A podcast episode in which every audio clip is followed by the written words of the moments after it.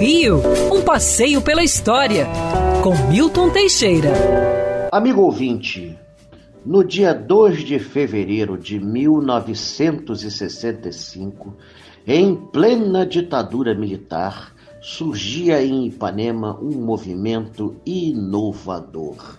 A famosa Banda de Ipanema, que se, que se reunia ali na Praça General Osório, fundada por Ferde Carneiro, Albino Pinheiro, Jaguar, Ziraldo e outros intelectuais, a banda de Ipanema veio para esculachar com o status quo da ditadura.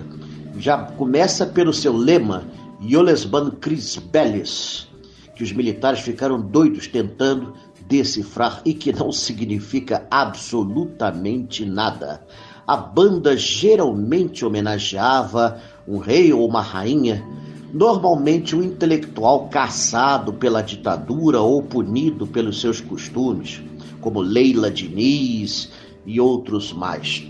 A banda sempre saía antes do carnaval e tornou-se uma tradição, a tal ponto que ela existe até hoje. A ditadura se foi, o mundo agora respira com mais liberdade e a banda hoje tem outras preocupações, não mais com ditadura, mas com o preconceito, quer racial, quer sexual, buscando a igualdade e o direito para todos.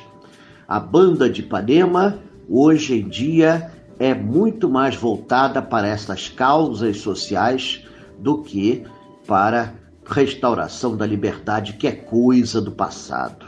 E viva a banda de Ipanema! Quer ouvir essa coluna novamente?